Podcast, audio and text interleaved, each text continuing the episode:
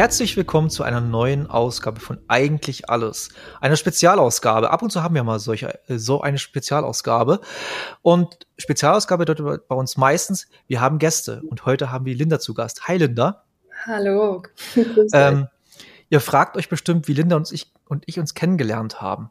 Das war jetzt vor knapp einer Woche oder war es zwei Wochen schon her? Eine Woche, letzte Woche war das nicht? Eine Woche ist es jetzt her. Letztes Wochenende beim zweiten Live-Podcast-Abend im Bautzen war sie Star-Gästin, Mhm. Überraschungsgästin des, äh, Gott, wie heißt der Podcast? Helikopterblick-Podcasts, genau. Helikopterblick, genau. Von Ludi und Quincy. Genau, Und-. Wir haben uns dann im Nachhinein ein bisschen unterhalten und haben gemerkt, okay, da ist eine Connection.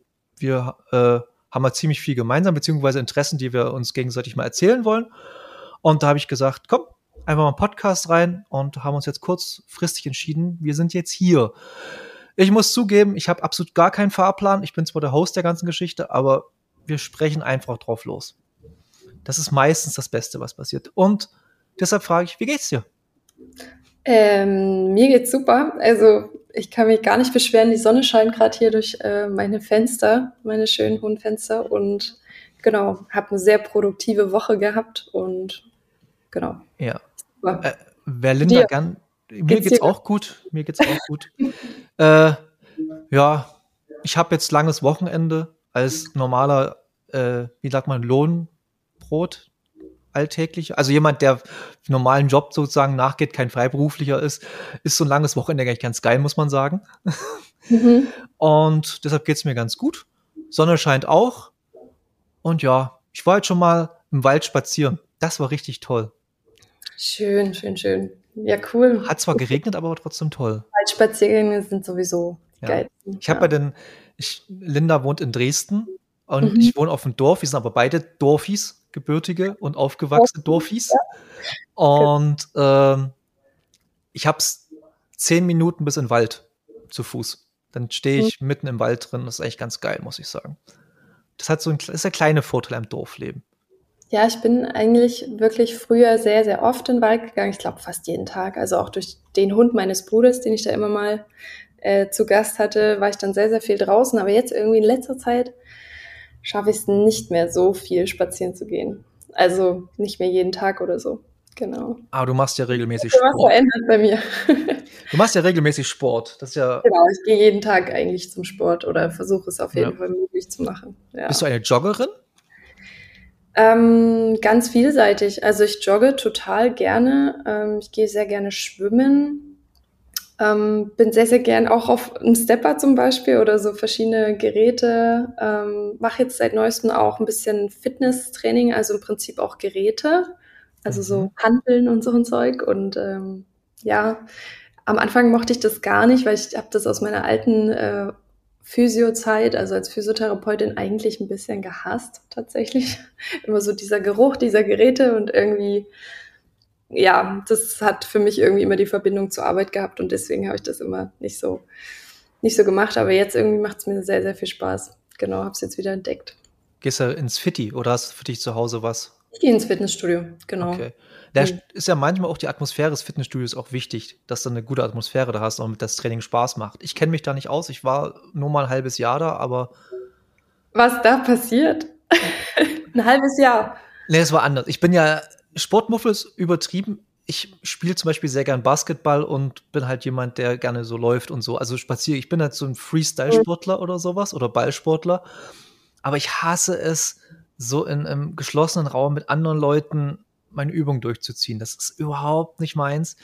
Und ich Mhm. hatte mal vor, ist eine lange Geschichte, aber vor jetzt knapp zehn Jahren war das mal eine krassen Infekt gehabt, der mich für mehrere Wochen ans Bett gefesselt hatte und ich wirklich Muskeln und auch Gewicht sehr abgebaut habe. Dann musste ich wieder Muskeln aufbauen und wieder mich Mhm. sozusagen zurück. Und da musste ich ein halbes Jahr ins Fitnessstudio. Es war ganz nett, aber ich war froh, als ja ein halbes Jahr vorbei war, dass ich nicht mehr hin musste. Ja, das ist tatsächlich so, wenn man äh, lange jetzt wirklich krank war oder gelegen hat. Ich komme ja sozusagen wirklich aus dieser medizinischen Richtung und da habe ich das echt heftig äh, gespürt, wie, wie, wie krass einen das zurückschlägt. Ne? Du trainierst jeden Ja. Tag und hältst dich fit und so und dann bist du wirklich eine Woche, zwei Wochen, drei Wochen mal wirklich raus und danach fängst du halt bei Null an. Das geht so schnell. Ja, und vor allem, ich war zu dem Zeitpunkt, war ich da schon 30 oder war ich noch keine 30? Weiß ich nicht. Da müsste ich schon 30 mhm. gewesen sein. Aber ich habe mich gefühlt wie Mitte 60.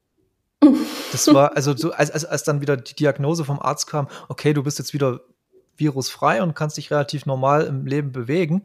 Mhm. Das war nichts mit normalem Leben bewegen. Also ich war froh, dass ich die 10 Minuten zu der U-Bahn in München geschafft habe. Und das Ach, war's. Ja. Daher, aber ja, Drüsenfieber, never again. okay. Never, never again. Das ist ja. krass.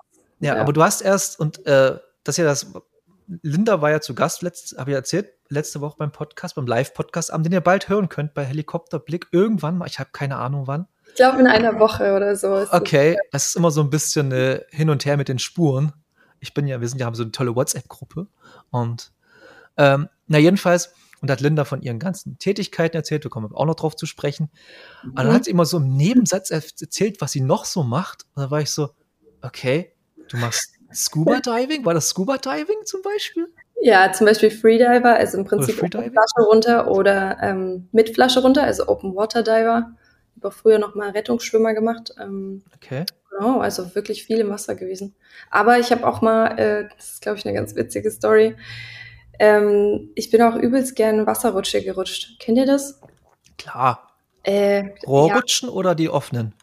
Die Oder offenen, alle? Also die offenen, da wo man sozusagen auch halb rausfallen kann in der Kurve. Und da habe ich mir mal mein Nasenbein gebrochen und meine Au. Jochbeine sozusagen. Und äh, die witzige Story dahinter ist, dass mein Ex-Freund damals in der Kurve saß sozusagen und äh, ihr kennt das alle wahrscheinlich bei Männern sind die Shots länger und die brauchen ein bisschen länger, wenn die jetzt wirklich nicht so oft rutschen. Und ich war damals mit meinem Bruder, wir haben da wirklich immer gestaut und ich glaube, manche kennen das einfach dass man schneller wird und einfach äh, noch höher aus der Kurve rausrutscht äh, sozusagen.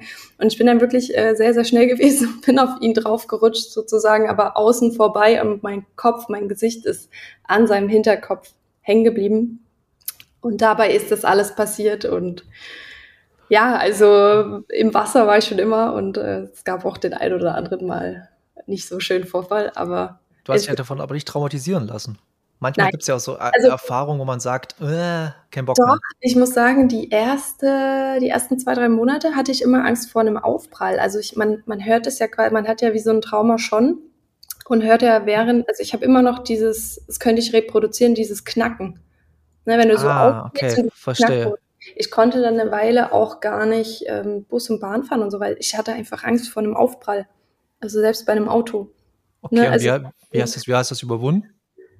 Ja, so Step by Step, man hat es dann irgendwann ja. einfach gemacht und ähm, man musste ja auch, also es gab ja auch keine äh, Alternativen, aber am Anfang habe ich das nach der Krankenhauszeit sozusagen auch echt nochmal ein bisschen vermieden. Außerdem sah ich auch echt schlimm aus. Das heißt, ich hatte hier so eine, so eine schwarze, so ein Brillenhämatom, also wirklich schwarz, ne? Also ich sah aus wie Batman.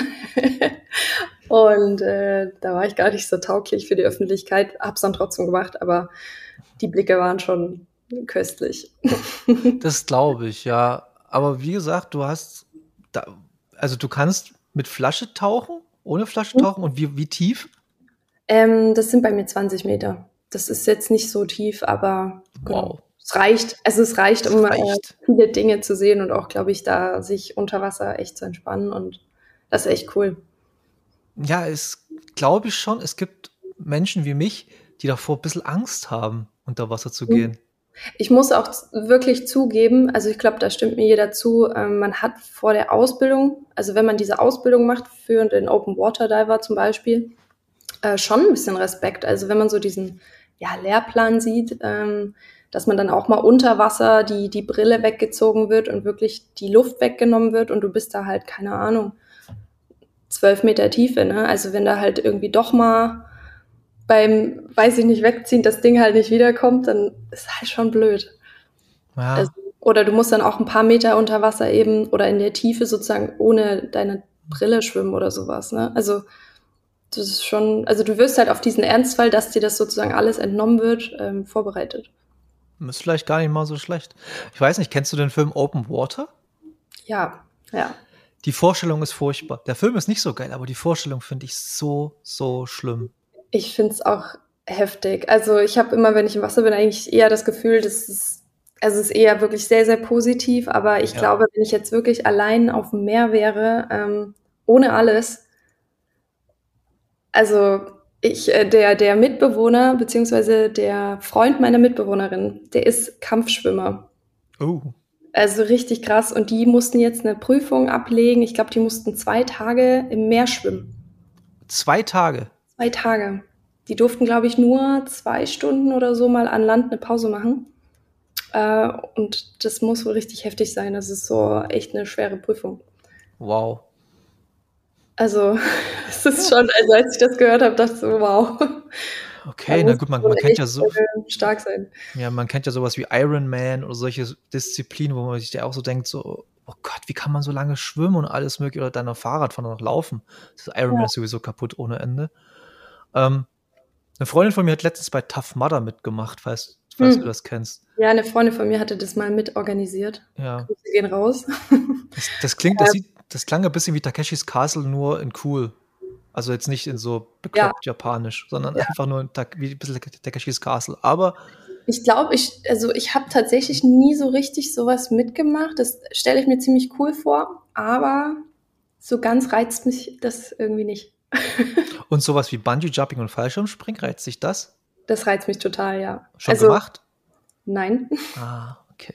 Nein, nein, nein. Also ich war mal Shark Cage Diven, das würde ich heute nicht mehr unterstützen. Also im Prinzip in einem Käfig runter mit mhm. weißem Hai in Afrika. Ähm, nee.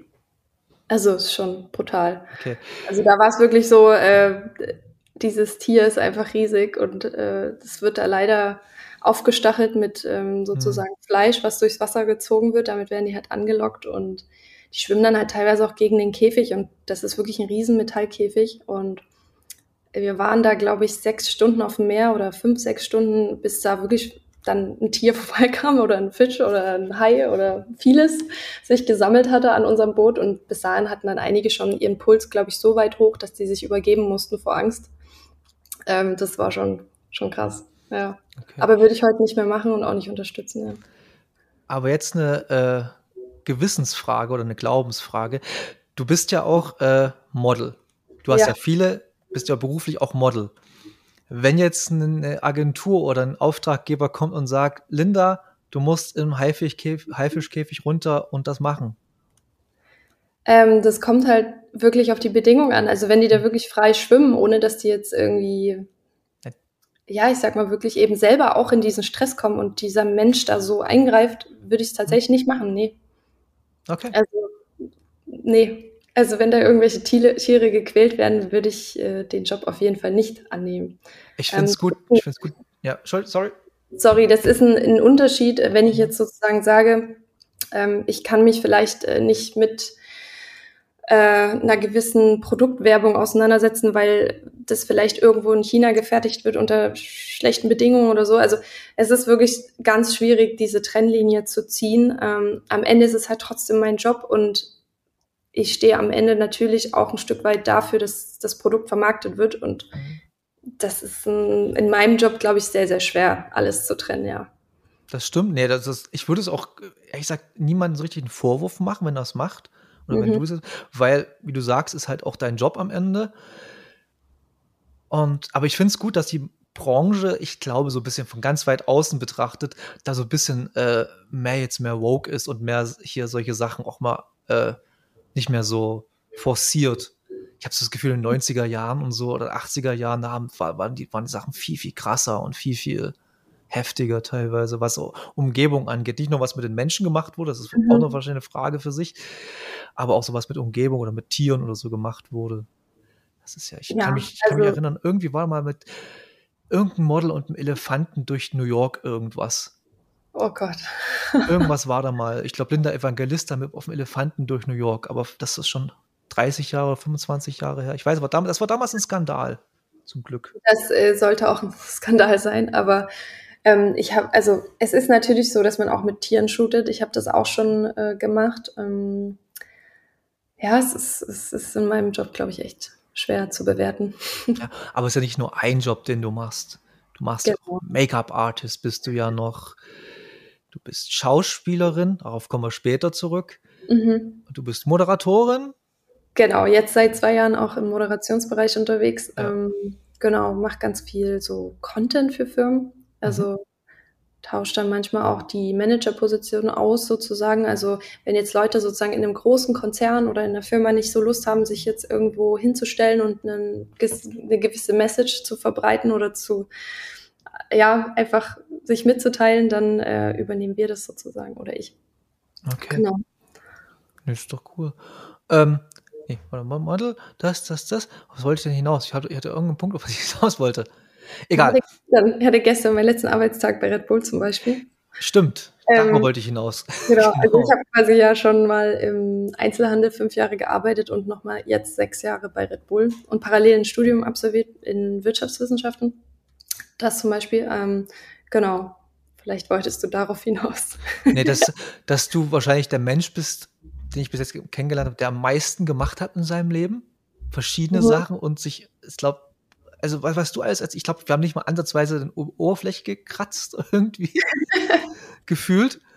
Ähm, nee, stimmt, was ich hinaus wollte ist, ähm, du bist ja, was ich ziemlich interessant finde, in der heutigen Zeit, du bist ja relativ rar, was äh, Social Medias angeht. Also ich, mhm. ich sag relativ rar zu deinem Beruf und zu deiner öffentlichen Präsenz. Ja. Und äh, normalerweise ist ja mittler, ist man mittlerweile Content Creator irgendwie immer, wenn man in der Öffentlichkeit steht. Ich glaube, jeder ist irgendwie ein Influencer, kann das sein, der in der Öffentlichkeit steht oder der, der, der ein blaues Häkchen hinter, hinter seinem Namen hat? Ähm, das mit den Häkchen ist mittlerweile gar nicht mehr so spektakulär. Die kann man mittlerweile kaufen für einen wow. kleinen Betrag.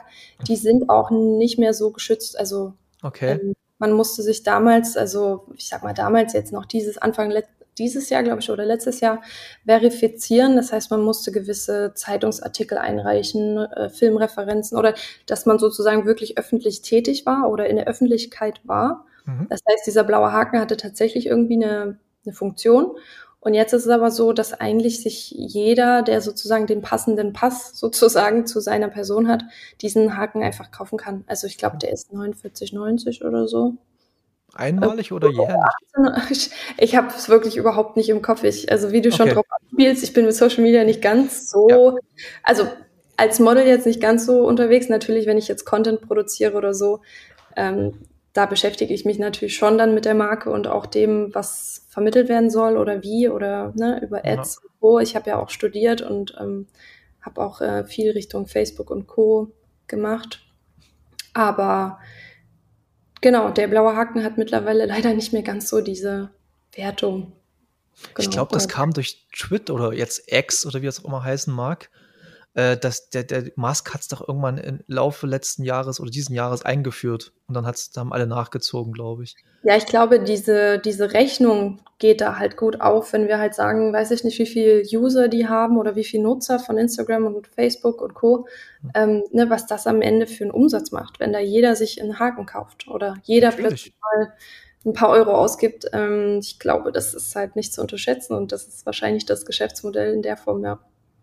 Über die Geschäftsmodelle von Elon Musk brauchen wir, glaube ich, nicht reden. Das sind, glaube ich, ganz schwierige Sachen teilweise. Ich bin immer noch da, äh, dabei, dass die endlich mal ihren MMA-Fight machen, Musk gegen Zuckerberg. Oh, okay. Die wollten noch einen Cage-Fight machen, die beiden. Echt? Ja. Okay. Das da bin ich jetzt nicht ganz so informiert. Ähm, nee, das war, das war vor einem Vierteljahr oder so, hat, ich weiß nicht, ich glaube, da gab es immer schon ein bisschen Beef zwischen den beiden und dann, ich glaube, Musk hat Zuckerberg herausgefordert und ich glaube, Musk ist, glaube ich, auch sogar 20 Jahre älter als Zuckerberg und Zuckerberg hat einen krassen, Tra also der, der, ist, der ist einfach, der ist ein MMA-Fighter von seinem Körperstatur, Zuckerberg. Der zerbricht innerhalb von zwei Sekunden. Aber oh. ich will das sehen. Ich will das sehen. Du willst das sehen, okay. Ich will das sehen, wie die sich auf die Schnauze hauen, die Milliardäre. Oh, oh okay. Ja, am Ende sind es ja alles irgendwie Menschen nur, ne? Es ja, aber es ist auf jeden Fall verrückt. Aber diese Menschlichkeit geht auch irgendwann ein bisschen verloren in diesen, wenn, wenn, wenn man so dermaßen äh, expressiv mit seinen Äußerungen ist und so dermaßen teilweise mhm. über, über die Stränge schlägt. Ich weiß nicht, ob man den, also ich, mit Musk kann man nicht mehr richtig für ernst nehmen, glaube ich. Hm. Also ich glaube, es ist generell schwer, wenn man die ja. Extreme so ja. auslebt ähm, und dann letzten Endes vielleicht auch gar nicht mehr so die, die anderen Möglichkeiten sieht und auch nicht hören will. Ähm, schwierig, ja. ja es gibt ja auch andere in dem Bereich. Man kennt wahrscheinlich, es gibt wahrscheinlich Milliardäre, von denen man auch in seinem Leben noch nie gehört hat. Ich glaube, es ist richtig cool, wenn du Milliardär bist und dich keiner kennt. Das ist richtig geil, ja, das stimmt. Dann lebst du wahrscheinlich noch äh, sehr viel entspannter. Wie in Deutschland zum Beispiel gibt es ja auch Milliardäre, die kein Mensch kennt, vom Gesicht her. Ja, ja. Ich glaube, ich glaube, die von. Das ist auch die, also warum, das ist auch die Frage, warum sollte man die eben kennen, ne? Also, ja. es ist halt, äh, ja. Ich, also Geld ist halt zwar schon toll, aber ich meine am Ende. Ja, ja. Aber, aber, du bist ja in der Öffentlichkeit und ganz ehrlich, ich will jetzt über den Hauptmann reden.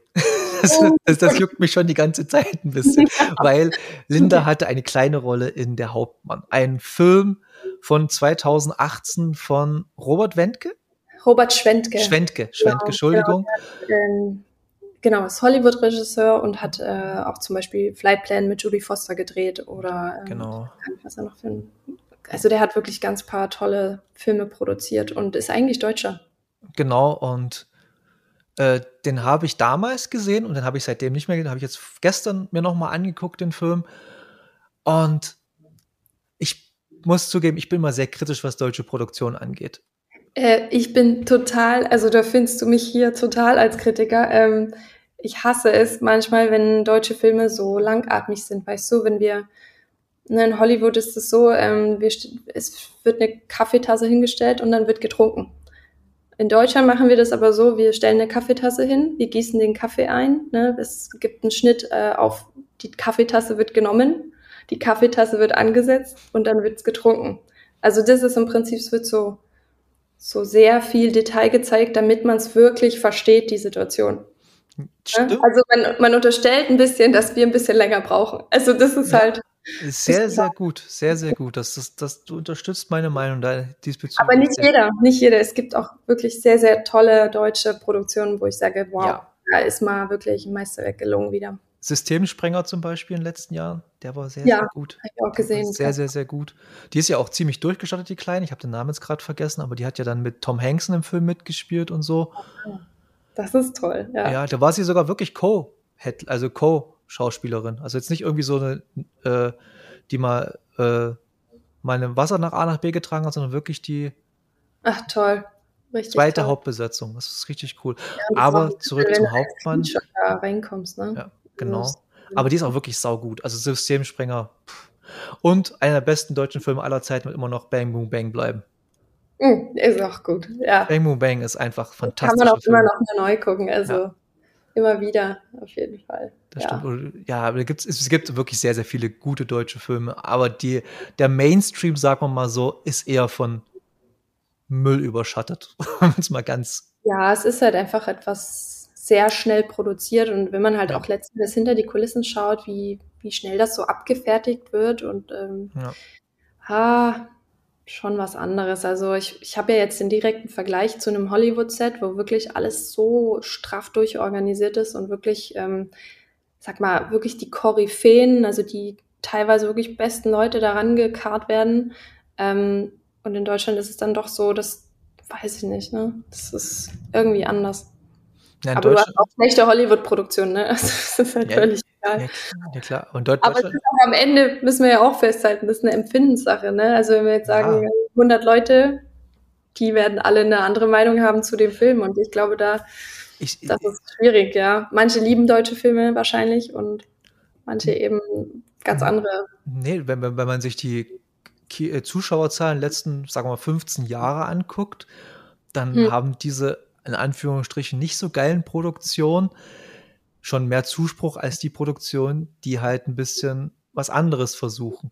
Hat ein bisschen was mit der deutschen Filmförderung zu tun, also sowieso ein ganz großer Quatsch, dieses deutsche Filmförderung. Mhm. Aber das ist ein anderes Thema, damit kenne ich auch nur halb aus. Aber du hast bei Der Hauptmann mitgespielt. Genau. Zwar bloß eine kleine Rolle, relativ am Ende. Leider eine sehr kleine, aber ähm, lange Drehzeit. Also fünf, sechs Tage waren wir da am Set. Äh, okay. Ganz kleine Besetzung sozusagen und ein riesen, ja, ein riesen Team dahinter. Also 20 Schauspieler waren es, glaube ich, und ähm, mhm. dann noch das Ganze ringsrum. Ähm, genau. Und nicht bloß paar Schauspieler, die man so, sondern waren Haupt. Äh, nee. Es war eigentlich so die Schauspielriege. Eigentlich wollte ich gerade sagen, es ist schon fast ja. das, das, das, die A-Plus-Riege mit Milan Peschel und äh, ja, Frederik, Lau. Also das, war, war schon hart. Ja. Das war schon richtig gut. Und dann hast du noch so Schauspieler, die man nicht so kannte in, in anderen Rollen, wie den SA-Mann Hansen zum Beispiel. Hieß der Hansen? Ja, ja Hansen. Der genau. war auch richtig guter Schauspieler. Ich habe leider seinen Namen vergessen. Aber einer kommt sogar irgendwie aus der Ecke hier aus dem Osten. Weiß gar nicht, wie der. Ja. Ich weiß gar nicht leider, wie der hieß, aber. Und das, da waren auch ein ganz paar regionale Leute ja, dabei. Und das ist eine Sache, die mich ein bisschen an deutschen Filmen, auch an dem, an dem Hauptmann stört es werden keine Dialekte gesprochen in deutschen Filmen. Und wenn, dann bloß aus irgendwelchen Verhohnepiepelungssachen. Hm, hm. Ist halt immer die Frage mit dem Dialekt, ob das wirklich, ob es wirklich gebraucht wird. Ne? Mhm. Weil am Ende willst du die breite Masse ja irgendwie abholen und treffen. Und ich weiß jetzt nicht, äh, so ein sächsischer Dialekt, ob wir den so gut äh, reinbringen können. Ja. Der Bayer wird schon verstehen irgendwo. ähm, nee, aber wie, also war was fünf, sechs Tage am Set? Genau, also. War, war, also war, war das bloß für die Szene, die du gespielt hattest, oder hast du auch noch andere Szenen mit produziert sehen? Gesehen? Wir haben viel, viel mehr produ also produziert. Ähm, das muss mhm. man halt irgendwie wissen, wenn man da gebucht wird. Man hat einen riesen Plan, also es soll viel, viel mehr gemacht werden. Es wird auch viel, viel mehr umgesetzt. Also ich glaube, wir hatten dann irgendwie elf Stunden Drehmaterial. Ich glaube, letzten Endes war ich irgendwie lass mich lügen, insgesamt vielleicht 30 Sekunden mal zu sehen, also im, versetzt. Mhm. Ne? Ähm, also ganz viel Material wird dann einfach komplett als Story wieder rausgenommen. Das ist ganz normal an solchen Sets, dass zum Beispiel wirklich 14 Tage gedreht wird und 14 Tage davon werden nicht verwendet. Also Drehmaterial. Wenn die wirklich sagen, wir ändern die Story jetzt doch nochmal irgendwie ab oder das passt jetzt doch nicht ganz und mhm. dann wird das halt einfach nicht reingenommen. Das ist natürlich schade, aber das ist ganz normal. Das ist ganz normal. Also, es wird nur vier, fünf Stunden Filme geben wahrscheinlich am Ende. Genau. ähm, und wie war das Gefühl, als du dann, oder anders gefragt, hast du den mhm. Film schon gesehen, bevor alle anderen es gesehen haben, oder hast du den erst ja. mit im Kino also gesehen? Also wir waren mit Frederik Lau, Milan Peschel, also im Prinzip die, die alle, die an dem Projekt mitgewirkt haben, also die mhm. etwas engeren mhm. Stehenden, ähm, waren wir alle gemeinsam in Berlin dann im Kino und haben den sozusagen separat gesehen, bevor er dann rauskam. Das war ein unfassbar cooles Gefühl, weil ähm, man kann sich vielleicht vorstellen, wenn man jetzt eine ganze Weile in dem Bereich unterwegs ist ähm, und dann doch mal vielleicht so nah an, ich sag mal klar, für jemanden, der beruflich irgendwie Ziele hat oder ähm, nicht Ziele. Also ich habe das jetzt nicht ganz bewusst sozusagen angesteuert, aber das ist dann schon echt überwältigend, wenn du da in so einem Kino sitzt ähm, und wirklich zurückschaust auf diese Drehzeit und einfach dankbar bist, dass du das mitmachen durftest und ähm, ja, da fühlt man sich auch so richtig zu Hause. Also es ist ganz verrückt. Ähm, ich war schon immer, wie gesagt, so ein bisschen sehr extrovertiert und sehr, also privat sehr, sehr ruhig, aber irgendwie dann doch, wenn sobald Musik anging oder eine Kamera oder so, sehr, sehr laut. Also sehr, sehr lauter Mensch.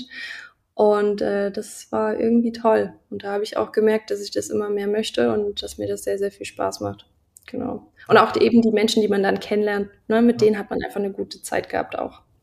Hat das noch zu mehr geführt danach? Zu schauspielerisch ähm, mehr Sachen? Ja, also ich habe dann zum Beispiel noch mit ähm, Milan immer mal geschrieben oder ähm, man hat sich dann auch immer noch mal gesehen. Aber natürlich ist es so, dass jeder da so in seinem Strom drin ist und ja, es dann doch et etwas äh, stressig ist und man das eigentlich alles gar nicht unter einen Hut kriegt. Also ich muss jetzt auch immer mehr gucken, dass man die Freunde sozusagen sieht und ähm, mhm. Genau, dass man da halt irgendwie die Zeit findet, andere Dinge noch zu machen.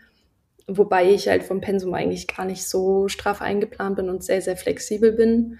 Ähm, genau. Aber um nochmal auf dieses Set Life und nochmal zurückzukommen auf das Ganze, ähm, was ich sehr beeindruckend fand, war die Art von Robert Schwentke, mhm. also der Regisseur. Ähm, mit dem steht und fällt ja letzten Endes auch ein Stück weit die Stimmung und das Projekt, weil ich habe schon viele Produktionen gehabt, wo es Regisseure gab, die sehr, sehr nicht taktlos, aber einfach sehr von oben herab mit dir gearbeitet haben. Ähm, und das drückt natürlich die ganze Stimmung am Set, weil letzten Endes jeder, der da irgendwo ankommt und was braucht oder was möchte, so behandelt wird. Und ähm, das, ja, das überträgt sich dann. Und Robert Schwentke war einfach völlig entspannt. Der ist immer mit einer Zigarre sozusagen da äh, am Set gestanden oder hat sich in einen großen Sessel gesetzt und äh, hat da ganz entspannt mit dir geredet, hat dann gesagt, hier kannst du dir vorstellen, nochmal das und das zu machen. Ähm, hat das sozusagen ganz klar gesagt, was er sich vorstellt und welche Stimmung er produzieren möchte. Und ähm, das ist dann teilweise ja alles nicht dazu gekommen, dass es verwendet wurde, aber letzten Endes ähm, war das schon sehr privat, was man da so hatte, obwohl da letzten Endes 50 Leute ringsrum standen. Ne? Ja. Also ich hatte auch mit ihm quasi wie so eine Einzelkonversation, wo es dann irgendwie darum ging, ich glaube, da, das war dann die Szene, wo das Ganze gestürmt wird äh, zum Schluss und mhm. äh, alle rausgeholt werden. Und da hat er dann gefragt, ob es für mich in Ordnung wäre, ob ich zum Beispiel oben ohne sozusagen äh, abgeführt werde durch einen Soldaten. Äh, ich musste dann zum Beispiel in der Szene mit Milan hinten am, das war so ein kleines Feuer, warten.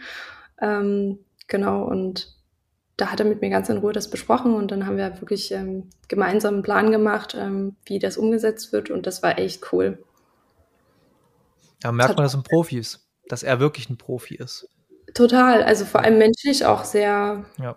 sehr, sehr einfühlsam und einfach auch wirklich, ähm, ja, daran interessiert, dass sich jeder irgendwie wohlfühlt und irgendwie das umsetzen kann, was er wirklich mitbringt. So. Ja, also nicht jetzt, dass ich oben ohne war, aber ähm, letzten nee. Endes, ob man das wirklich will. Also er geht nicht über Grenzen zum Beispiel von, von Leuten, die jetzt zum Beispiel erst neu an so einem Set sind oder er wusste ja, dass wir sozusagen ein, keine erfahrenen Schauspieler sind oder waren. Also da. Ja. Es gibt ja manchmal auch Regisseure, die sowas zum Beispiel ausnutzen, wenn, wenn sie halt jemanden hübsche junge genau. Frauen da haben und die dann mit in irgendwelche Rollen pressen, damit sie halt mal oben ohne sind oder so. Genau. Aber, aber wenn es der Rolle und der, und der Szene entspricht, dann, wie es anscheinend, wie es auch war, dann mhm. ist es eine ganz andere Geschichte. Genau, und das ist halt äh, ja auch das Gefährliche in dem Business, ne? dass man mhm. da sagt, ich will es unbedingt und äh, dann vielleicht auch so ein paar Schritte geht, wo man sagt, ich fühle mich danach vielleicht damit unwohl. Für manche ist das gar kein Problem. Ne? Ich habe danach auch so ein bisschen drüber nachgedacht, war das jetzt alles richtig? Aber es war am Ende hat sich das gut angefühlt. Es waren alles professionelle Leute und ja, es wird ja auch dann sozusagen gesagt, hey, wir zeigen zum Beispiel nur das und das und es wird auch nur so und so aus der Perspektive gefilmt. Aber prinzipiell bist du ja an dem Set dann eben halb nackt und 50 Menschen sehen das. Mhm. Ne?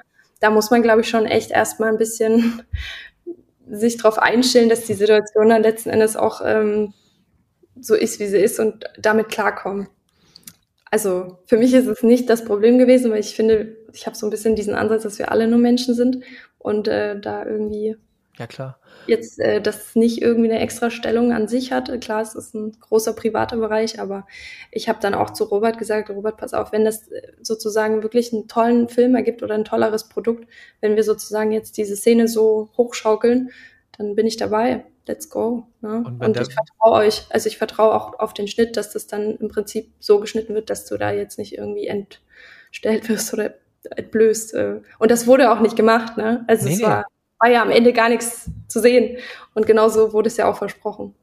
Und das war ja diese, diese gesamte Szene, die gesamten letzten, lass es 15 Minuten sein oder so vom Film, mhm. oder 20 Minuten dann in dieser Wirtschaft und allem Möglichen. Genau, genau. Das ist ja dann alles mehr oder weniger überspitzt. Das hat ja nichts mehr mit diesem relativ realistischen Ansatz zu tun, genau, der am Anfang noch ist. Was, es hat schon ein bisschen was von Theater. Ja, auf jeden Fall. Ja, genau.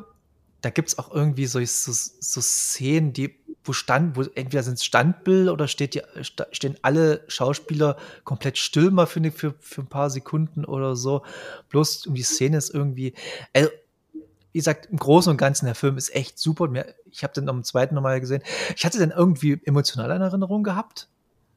Mhm. Ich glaube, im Kino wirkte der irgendwie emotionaler, diese ganze Geschichte um ihn herum, dass der halt dann mhm. eigentlich nur überleben wollte und dann im Prinzip seinen Größenwahn bekommt. Mhm. Der hat auch ähm, relativ gute Kritiken bekommen. Ja, der, der, wurde, der wurde, der wurde wirklich, ich glaube, weltweit fast. Ja, ja, da, da gibt es eine englisch, englischsprachige Fassung. Ja. Auf jeden Fall. Der Captain habe ich auch irgendwie so eine Headline gesehen in mhm. Amerika. Mhm. Da wurde der auf jeden Fall auch mit vermarktet, auch in ganz Europa natürlich. Ähm, ja, ja. Ich glaube sogar noch weiter weg, ja. Wenn du bei IMDb eingibst, kommen nur englische Sachen. Gibt's ja, nicht. genau. Ich halt musste auch feststellen, dass dieses, diese IBM-Einträge, da hatte ich ja jetzt auch ja. irgendwie einen. Ich habe den erst seit jetzt irgendwie entdeckt. Also ich wusste gar nicht, dass ich so einen hatte, ähm, durch eben diesen Film. Ja, du und bist. Auch so eine Biografie dann schon von mir irgendwo steht. Und ja. also das war echt abgefahren. Da dachte ich so, ui, kommt das denn jetzt her? Aber kann man sich auf jeden Fall damit bewerben? Oder kann man mal sagen, hey, ich war in dem Film dabei? Wie viel und warum? Ist doch am Ende egal. Man kann aber sagen, war im Film dabei. Ja, allein die Erfahrungen, ja. glaube ich, ähm, sind da auch schon entscheidend. Selbst wenn du sagst, das ist meine Filmreferenz, ähm, ist ja nicht die einzige, aber Das, das, man weiß ja, in, wenn man in der Branche arbeitet, dass es ganz oft so ist, dass du vielleicht wirklich zehn Tage arbeitest und zwei Tage davon werden wirklich verwendet. Das ist wirklich normal. Also es wird ganz viel investiert, aber im Nachhinein dann, was am Produkt wirklich verwendet wird, ist, ist, verschwindend gering dann manchmal. Ist ja beim Modeljob ähnlich. Ich weiß nicht, wie viele hundert Fotos man von dir macht, wo am Ende bloß eins genau. verwendet wird. Genau, also da habe ich einige Kampagnen, wo ich dann ähm, vielleicht einen ganzen Drehtag hatte für einen Werbespot oder so und dann hast du wirklich nur so dein Gesicht ganz kurz für zwei, drei Sekunden in diesem Werbespot, ne? Also ja. es ist wirklich ja. äh, krass, was da für eine Arbeit dahinter steckt. Und äh, da muss man an der Stelle auch mal sagen, wie wahnsinnig toll dann alle da so dahinter arbeiten. Ne? Also von der Idee mhm. bis ähm, welche Leute nehmen wir, was brauchen wir dazu, ne? wo setzen wir das um, welche Materialien, wie viel Budget. Äh, und ja, das, wo strahlen wir es dann am Ende aus? Also es ist schon riesige Kette, was da passiert. Und äh, mein Kater hat gerade einen, einen Anfall gehabt, kurz. Tja. Okay, nee, äh, wie gesagt, und du bist ja auch äh, Make-up-Artist. Genau. Ich habe ich hab einfach neben, ich bin wirklich ganz, ich bin offen, ich habe neben mir hier mein Handy liegen mit deinem Instagram-Profil auf, ah, damit ich einfach nichts irgendwie vergesse. Äh, ja. Make-up-Artist, äh, kam das durch den Beruf oder hast du das vorher schon gern gemacht? Ähm, man muss dazu sagen, ich war äh, super gut in der Schule in Kunst und in Sport. Das war das Einzige, wo ich gut war. Also da hatte ich immer meine, meine 1 oder 13 Punkte oder was auch immer oder 15. Ähm, ich habe quasi schon immer so, so Spaß gehabt an Form, Farben ähm, und habe dann aber sozusagen, als ich mit 20 angefangen habe zu modeln, irgendwann natürlich Make-up entdeckt und ich muss jetzt an der Stelle sagen, ich hatte eine ganz, ganz tolle Betreuung, die sozusagen bei meinem allerersten Shooting meine Maske gemacht hat und danach auch viele weitere Jahre bis heute mich sozusagen betreut hat ähm, vom Make-up her. Mhm. Und bei ihr bin ich dann sozusagen auch mal so ein, zwei Jahre mal helfen gekommen und mitgelaufen bei ihren Jobs. Also sie ist äh, gelehrte Maskenbildnerin, Alexandra Kauling, äh, danke an der Stelle. Und sie hat mich so tatsächlich an die Hand genommen ähm, und hat mir gezeigt, welche Qualitäten Make-up haben kann. Und ähm, natürlich hatte sie auch einen ganz bestimmten Stil und das hat auch jeder. Ähm, und da durfte ich mitlaufen und irgendwann hieß es dann, hey, über Umwege äh, bei damals MAC Cosmetics ist eine Stelle frei, ähm, magst du dich nicht bewerben? Ne? Also ich habe damals ja mein Abitur nachgeholt, drei Jahre und ähm, dann studiert und äh, in dem Studium war es natürlich super, einen Nebenjob zu haben, um das Ganze natürlich noch ein Stück weit zu finanzieren. Und da bin ich dann irgendwie reingerutscht und habe dann fünf Jahre bei SC Lauder, also sozusagen die Dachfirma, Dachmarke, okay, kennt man. Ähm, bei MAC Cosmetics äh, gearbeitet und habe dann am Tag tatsächlich ja immer so, ja, du hast schon so 40 bis 50 Kunden gehabt, die sozusagen passgenau ähm, einen Look brauchten oder im Prinzip wirklich ähm, sehr, sehr, sehr genau Vorstellung hatten, wie sie aussehen wollen und du musstest die so ein Stück weit zu diesem Ziel begleiten und das war halt total super in der Hinsicht, dass du sozusagen so viel lernen konntest über Haut, Menschen, generell Produkte, Texturen, Farben. Ähm, das war toll. Also du hattest dann irgendwann auch mal so Kundentermine, wo du dann gesagt hast, du hast jetzt mal vielleicht eine Braut oder du hast jetzt irgendwie jemanden, der jetzt eine Moderatorin, die jetzt gleich zum Event geht und moderieren soll. Und du hast sie dann alle halt vorbereitet und dadurch bin ich dann erst irgendwann nach diesen fünf Jahren zur Selbstständigkeit in dem Bereich gekommen, weil ich gesagt habe, hey, das ist so ein schöner Beruf, den möchte ich einfach weiterführen und habe mir dann natürlich meine ganze, meine ganze Ausstattung noch Step by Step besorgt, weil es ist ja auch nicht so günstig und habe das bis heute sozusagen dann weitergelebt und konnte das beides super kombinieren dann. Genau.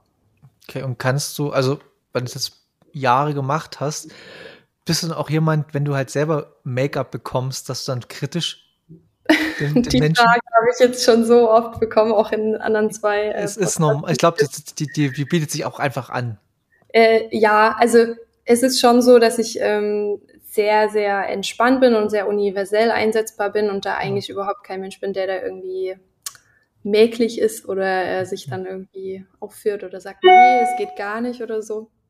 Ähm, Trotzdem muss ich sagen, in der Anfangszeit gab es dann schon so viele freie Projekte. Man arbeitet ja am Anfang sozusagen für lau oder für, für nichts. Ne? Also die ersten fünf, sechs Jahre der 14, fast 14 Jahre, die ich es jetzt mache, verdienst du ja schlichtweg auch einfach nicht wirklich Geld ähm, und arbeitest dann auch mit anderen Menschen, die jetzt sozusagen auch am Anfang stehen, genauso wie ich. Also ich, ich konnte ja auch noch nichts. Ne? Also Klar. das ist natürlich die nächste Frage, warum sollte ich Geld bekommen für was, was ich noch nicht äh, beherrsche? Ne?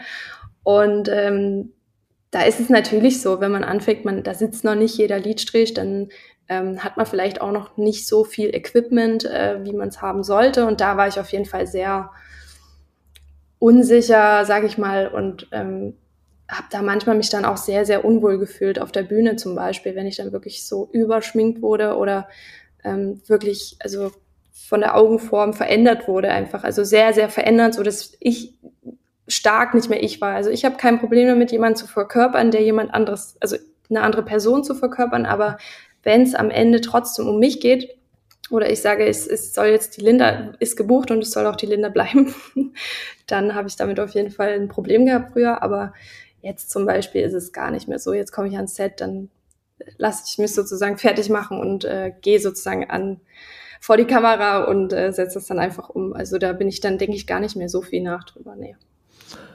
Ja, und du warst jetzt am ähm, Mitte September, ich habe den Datum vergessen, warst du ja, wo wir uns kennengelernt haben, beim äh, Live-Podcast in ja. Bautzen zu Gast bei Ludi und Quincy vom Helikopter-Podcast. Wie kam mhm. es einfach jetzt erstmal dazu, bevor wir auf den Abend an sich eingehen? Ähm, es war so, dass ich den Ludi von vielen Red Bull-Events kannte. Mhm. Ähm, ich weiß nicht, Red Bull hat ja wirklich äh, so viele starke Events gemacht und er war dann immer mal der Moderator der ganzen Geschichte, also auch wirklich von großen Events in Südafrika oder ja. ich glaube, weiß gar nicht, Russland oder er ist, er ist super universell einsetzbar und wir haben uns dann dort eben auch kennengelernt darüber und ähm, viel miteinander quatscht und auch eine gute Zeit gehabt und irgendwann kam er dann mal jetzt vor kurzem eben auf mich zu und meinte, Linne, du wärst ja coolste, also wir würden dich gerne einladen für, für einen Live-Podcast und äh, ob ich mir das vorstellen kann. Und ich habe tatsächlich, um nochmal auf die erste Eingangsfrage zurückzukommen, Social Media technisch und einfach so, was diese Selbstvermarktung angeht, ähm, bin ich da nicht so hinterher. Und da dachte ich so, ja, Podcast klingt eigentlich ganz nett. Machen wir mal. genau, da ist es, dazu ist es so gekommen, genau. Okay, der Podcast ist so ein ganz neues Medium jetzt irgendwie, dass es irgendwie jeder ja. macht. Also das ist durch die Pandemie auch wirklich krass. Also durch die Pandemie ist das so krass in die, in die durch Decke gegangen, Podcasten und alles Mögliche. Hm. Also, und dann war es soweit im Bautzen und du warst, ihr wart als Zweite dran nach Marlon und Next Level You Podcast, genau, mhm. wart ihr als Zweites mhm. dran. Und Hattest, hattest du irgendwelche Vorstellungen, sagen wir mal so, hattest du irgendwelche Vorstellungen, was sich erwarten könnte oder bist du einfach komplett blind da reingegangen? Nee, also tatsächlich blind nicht. Ähm, ich habe mir tatsächlich schon Gedanken gemacht, ähm, wie das wird, beziehungsweise hatte ich mir ja noch von äh, Uwe Hermann zum Beispiel ein wunderschönes Kleid geliehen, also das wird man bestimmt ja. noch mal demnächst irgendwo sehen. Ähm, ja, also ich war schon vorher ein bisschen unruhig, weil ich halt nicht so genau wusste, was auf mich zukommt, weil das halt einfach eine ganz, ganz neue Erfahrung war. Mhm. Ähm, letzten Endes, das habe ich auch schon vor einer Weile gesagt im Podcast jetzt, es geht ja in diesen Podcasts ja oft auch letzten Endes um dich als Persönlichkeit und alles, was ich bis jetzt gemacht habe, war jetzt nicht nur, also da ging es nicht um meine Persönlichkeit. Ne? Mhm. Ich verkörper ja letzten Endes immer Emotionen und Produkte. Also also ich verbinde ja sozusagen die, die Verkäufer mit den Produkten und dann letzten Endes mit den Endkunden. Also ich bin ja quasi dieses Medium und da muss ich mich letzten Endes ja auch auf dieses Produkt anpassen und äh, auf das, was da umgesetzt werden soll. Und das ist ja nicht in der Regel nicht das, was ich bin oder was ich privat bin. Und das war dann letzten Endes eigentlich so eine kleine Herausforderung zu sagen, okay, dann äh, schau einfach mal, was passiert und äh, lass dich mal ein bisschen treiben und das war dann irgendwie doch sehr, sehr schön. Also. Ja, das war auch ein cooler, cooler Auftritt. Ich hatte schon Respekt davor, vor allem wenn du wirklich mal irgendwie vielleicht was Falsches sagst oder so, ne? Also Ludi hatte das letztens ange, anklingen lassen, dass er auch mal Fehler gemacht hat beim Moderieren oder äh, vielleicht auch mal einen rassistischen Ausdruck gebracht hat, der ihm super leid hat, wo er überhaupt nicht drüber nachgedacht hat, ähm, was dann so ein Impuls war ähm, was du dann auch nicht mehr zurücknehmen kannst. Ne? Das ist dann einmal irgendwie im Netz. das ist einmal im Netz. Es ist aber auch, dass äh, ich finde das Coole an Podcasten, dass man auch mal Fehler macht. dass man ja. auch mal solche Fehler macht. Das ist halt, dass jeder Mensch es, es gibt nie, äh, ist der alte Spruch, Plattitüde, jeder niemand ist fehlerfrei, bla bla bla bla bla. Ist ja richtig. Es ist bloß das, es gibt mittlerweile Podcasts, die wirklich extrem darauf achten, dass die immer richtig und korrekt alles formulieren und alles richtig machen. Mhm. Und das ist so verdammt anstrengend zu hören.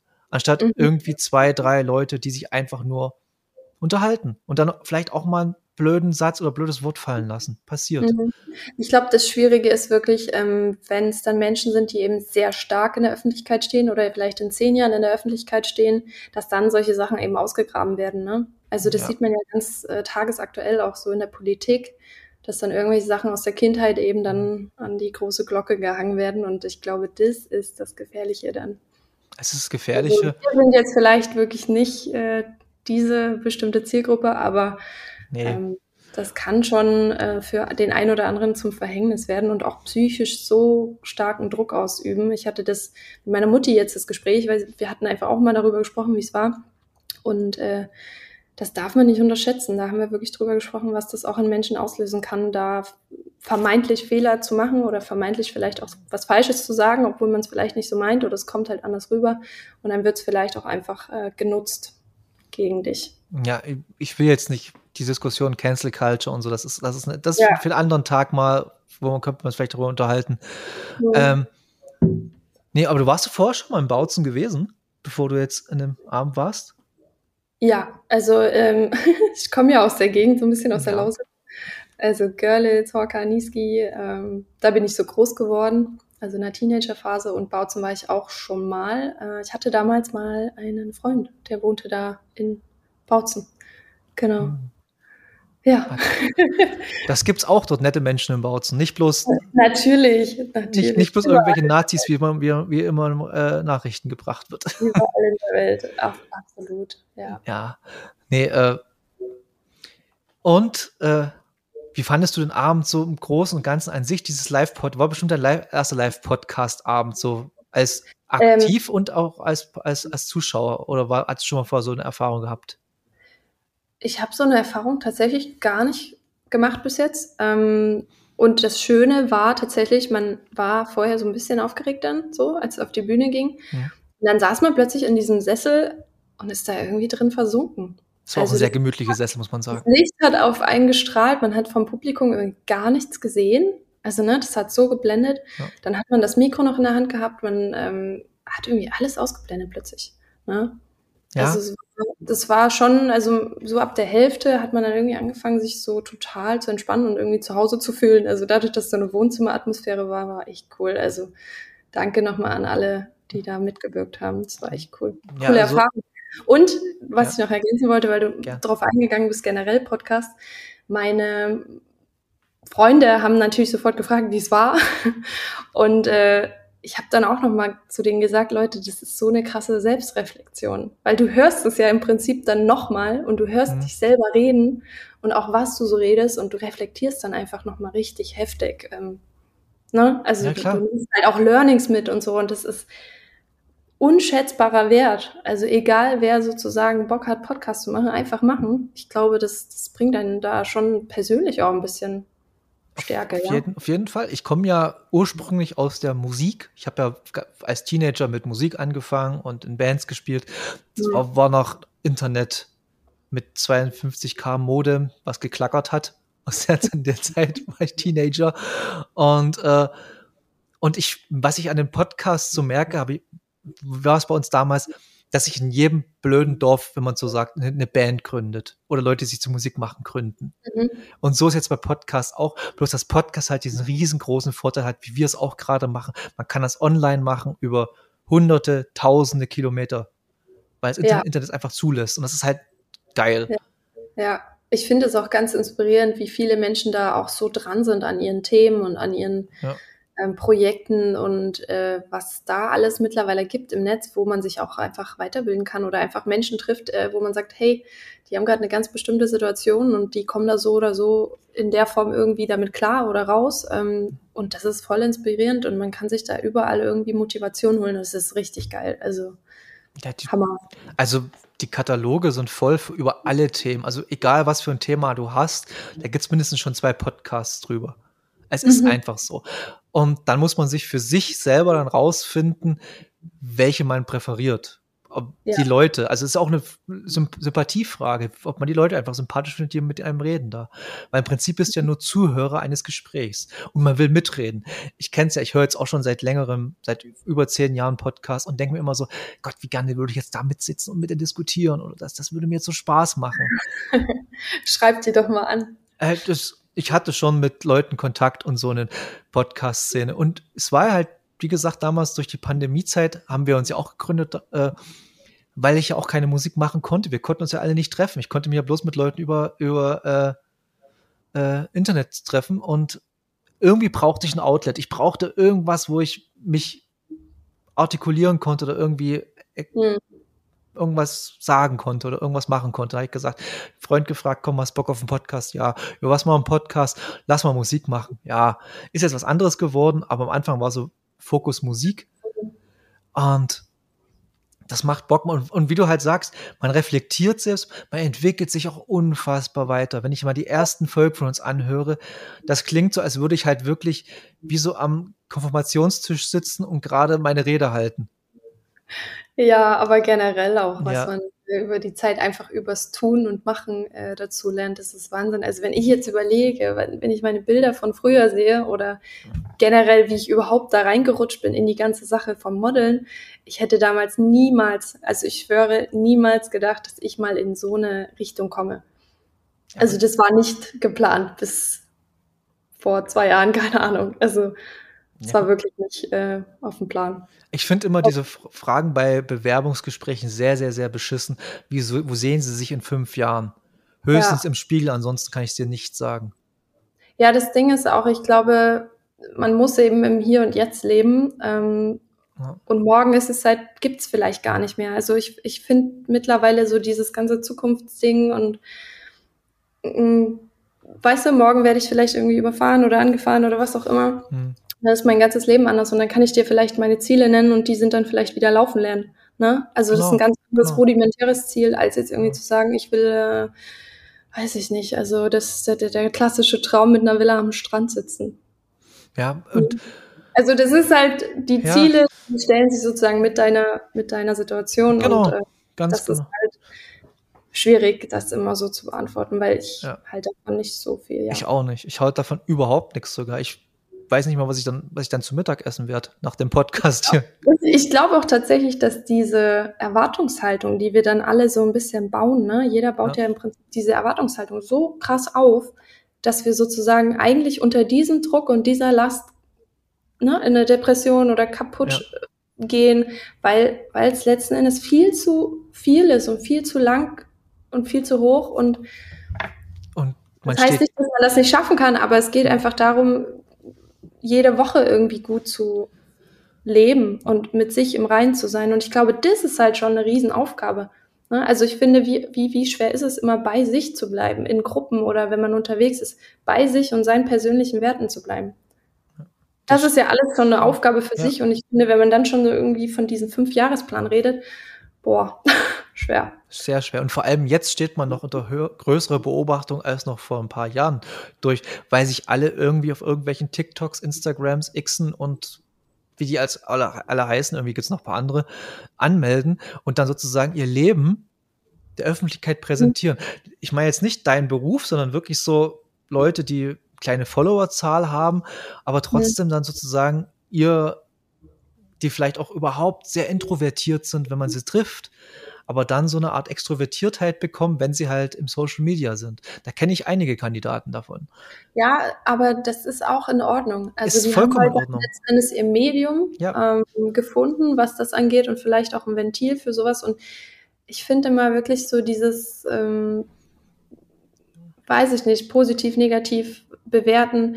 Das ist eigentlich, ich finde es schön, dass mittlerweile über Social Media einiges geht oder dass sich Menschen darüber vielleicht irgendwie mitteilen können oder auch ähm, vielen Menschen eine Perspektive geben oder andersrum.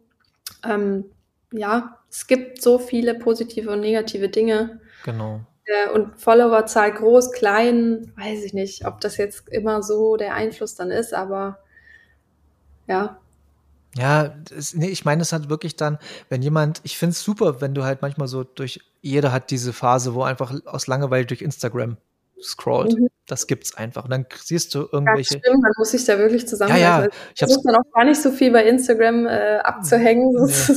Oder generell. Und wenn man ab und, ab, und, ab und zu mal solche, solche Videos sieht, wo halt jemand dann von seinem Weg erzählt, wie er von ganz simples Beispiel, was, was aber auch immer sehr cool ist, von Übergewicht zu jemandem, der jetzt hm. von, der, der mit sich selber unzufrieden war und jetzt wieder mit sich zufrieden ist, weil er halt durch viel Mühe und viel Fleiß ja. äh, äh, sein, sein Ziel geschafft hat. Das Blöde an der ganzen Geschichte für mich ist immer noch, dass es immer irgendwelche Menschen gibt, die das noch torpedieren wollen durch, durch irgendwelche blöden Kommentare, anstatt das zu lassen. Mhm. Ich hatte die Konversation mit einer guten Freundin gestern. Wir haben anderthalb Stunden telefoniert und äh, es ging tatsächlich um dieses Thema, dass du, egal was du machst, und das ist das, was ich vorhin gesagt habe, dass wir alle irgendwo so eine kleine Wertung in uns drin haben. Ähm, das kann immer positiv und negativ kommen und, und du wirst nie Menschen komplett, also nicht alle davon, jeden Einzelnen davon überzeugen, dass das, was du gerade da machst, ähm, toll ist oder richtig. Und es wird immer Menschen geben, die das vielleicht irgendwie hassen oder dich haten oder dich irgendwie runtermachen dafür, was du da gesagt hast oder wenn du eben Fehler machst, das eben auch aufgreifen und nutzen. Aber letzten Endes denke ich mir halt immer, das ist alles, was wir halt hier tun, ist halt alles menschlich. Ja. Und ich glaube, dass man da dieses Negative auch irgendwie rausnehmen kann. Also ich glaube halt nicht, dass es Sinn macht, ungefragt Leute immer zu kritisieren. Also, dass wir sozusagen da auch diesen, diesen Wind rausnehmen und einfach sagen, hey, wenn ich gefragt werde, ob ich jemandem Tipps geben kann oder sagen kann, wie findest du das? Ähm, gerne, aber ich finde immer, wenn wir sozusagen anfangen, immer so von uns aus auf den anderen zuzugehen und zu sagen, hey, ich finde deine Hose scheiße. Ja, aber er fühlt sich ja wohl in der Hose, sonst hätte er sich dafür nicht entschieden, weißt du? Richtig. Also das ist halt, wenn wir da irgendwie diese Bewertung rausnehmen, dann bleibt so viel Energie für Positives und für, für die wichtigen, schönen Dinge im Leben, äh, dass wir einfach alle einfach, ja, irgendwie gesünder leben. Also das ist, das ja. hat eine wahnsinnige Kraft, wenn wir halt einfach die Bewertung im Leben mal irgendwie beiseite schaffen, ja. Schwierig, also ne, gerade in meinem Beruf, aber ja. ja. Es wird leider nicht passieren. Leider nicht. Nee, und, vor allem, nicht und vor allem Internet und Social Media, wie ich erst schon meinte, wer sonst im Anführungsstrichen realen Leben oder normalen Leben eher eine, eine ruhige Person ist oder eher nicht so wortgewandt, der haut seinen Scheiß einfach mal raus dann.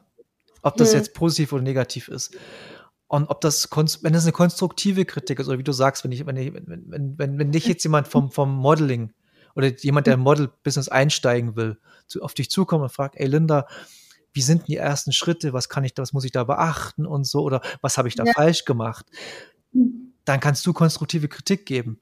Wenn mich das jemand fragt. Erste, der super Spaß dran hat, jemand anderen da an die Hand zu nehmen. Ich genau. liebe sowas. Ich habe das schon damals in meiner Physiozeit geliebt, da Menschen irgendwie auf einen Weg zu bringen, wenn sie wirklich wollen.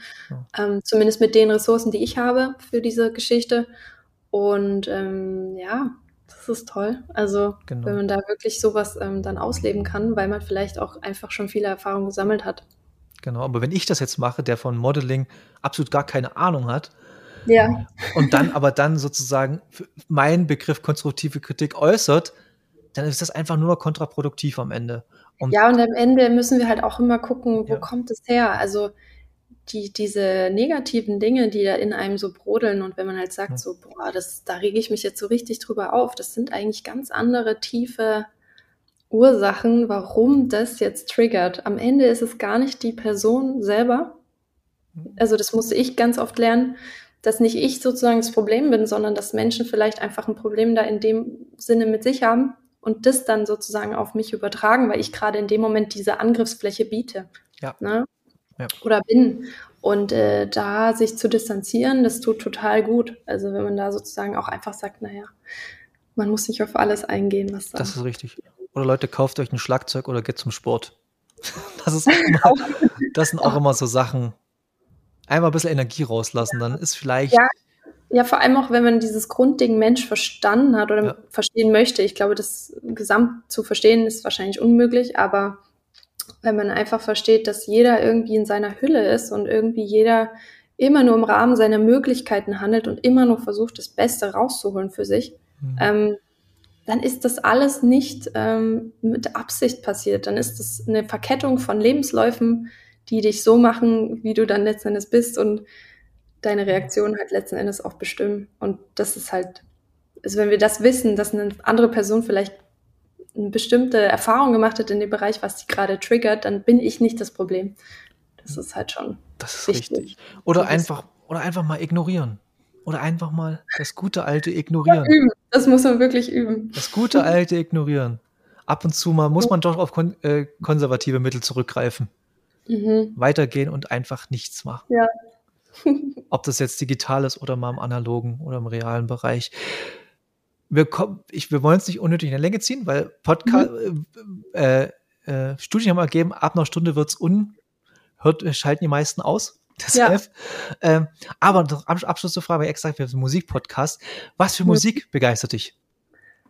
Oh, ich höre alles. Also ich bin da echt ein bisschen langweilig, glaube ich, aber ich höre alles. Also von Klassik, ich höre auch gerne mal Mozart. Warum nicht?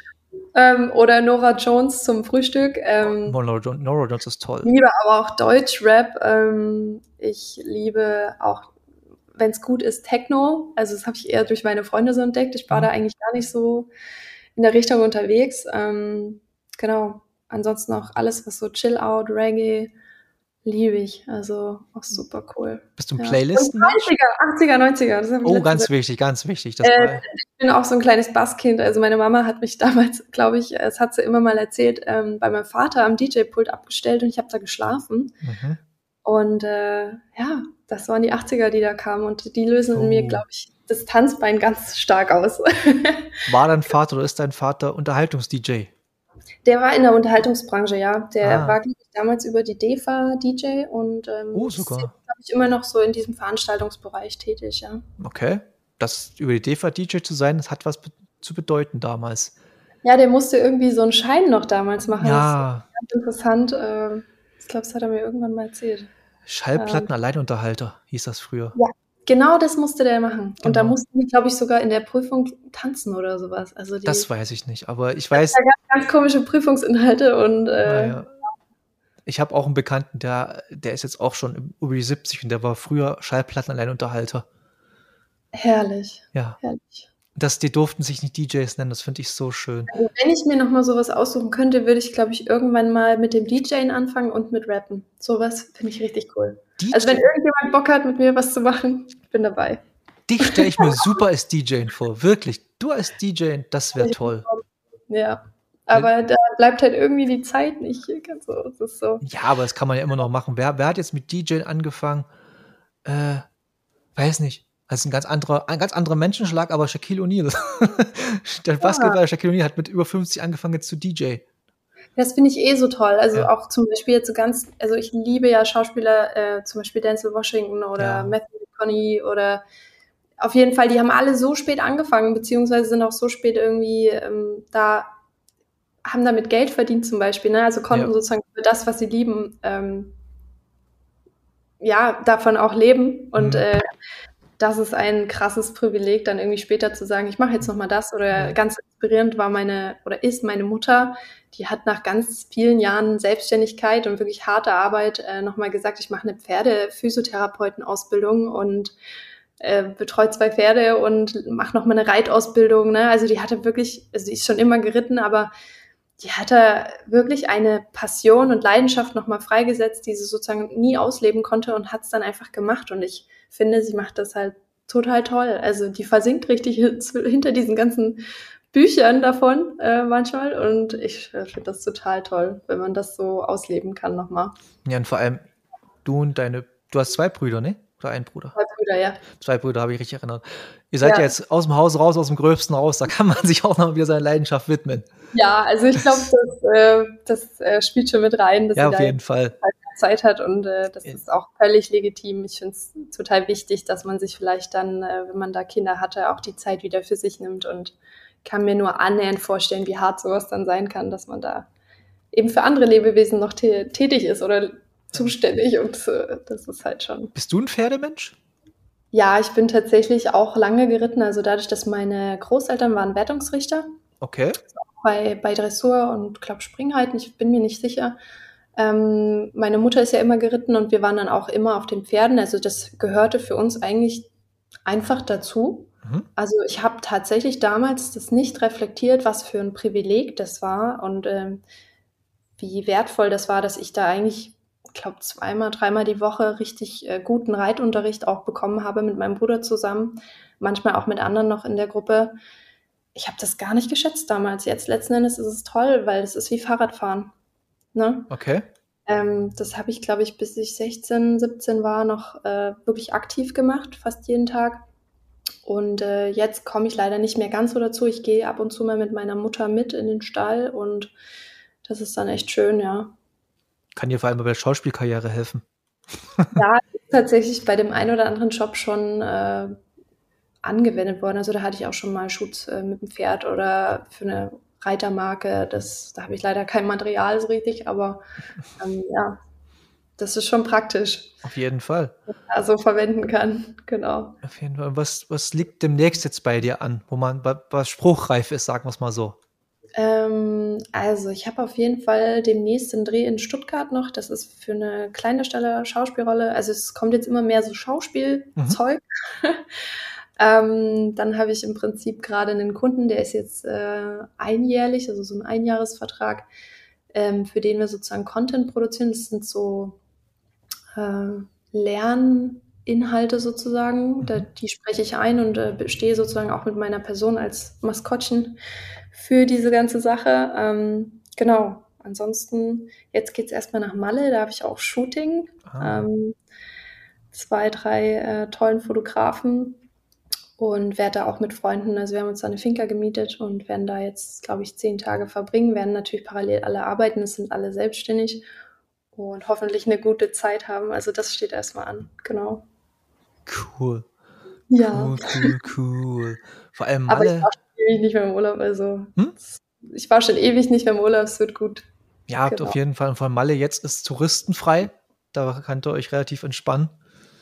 Und Echt? Wieso? Touristenfrei? Es, ist, es sind doch die Ferien. Nein, es sind ja gerade wieder Ferien jetzt. Nee, es sind äh, Oktoberferien. Und Stimmt. Wir sind leider, leider, leider in der Zeit jetzt. Aber ich glaube, die Finca ist ein bisschen abseits. Das heißt, wir kriegen davon eigentlich nicht, nicht so viel mit. Der gute alte Norden von Mallorca. Jeder redet immer der, Norden von Mallorca in den Bergen. Ist immer toll.